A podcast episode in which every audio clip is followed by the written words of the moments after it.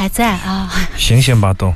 嗯，如果是你在公共汽车上，应该不会坐过站，因为也许你听个十分钟，你就会觉得，哎，为什么主播？或者说这个 DJ 没有记得换换曲子，嗯，本身就是一个二十一分钟四十二秒的曲子吧，是一个 long jamming，是一个长的一个大段即兴。我觉得每一分钟都不错，值得跟大家来完整的推荐。倒不是刻意的想要达到一个什么记录，只是说在听着听着你也会飞，也会飞，思绪会变得复杂，也会起起伏伏，会怀疑，会怀疑自己，怀疑 DJ，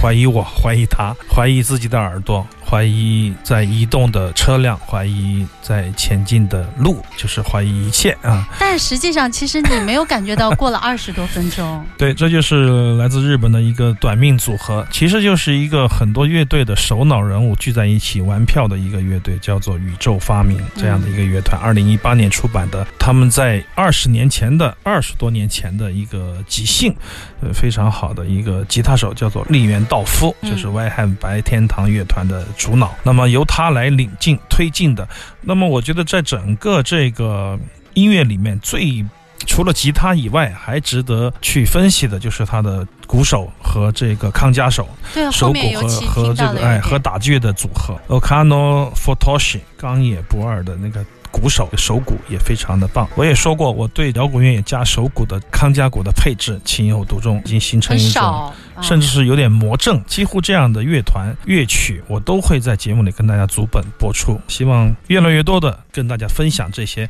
我们认为好听的音乐，也让大家怀疑怀疑。我觉得一件事情你认为是正确的，但是做多了的话，时间才能证明你的意志力。时间才能证明你的忠诚，时间才能证明你的判断，因为你会随着时间慢慢的怀疑、怀疑、怀疑，然后慢慢的漂移。那么这首曲子也带给我们一种惊喜，就就是在亚洲，在我们的这一片土地上面，有一些年轻人当年用这种勇气和非常大的音量来创造了这一切，而且这一切都不是预先策划的，是一次漫长的旅程，是一次心灵到手的巨大响度的旅行。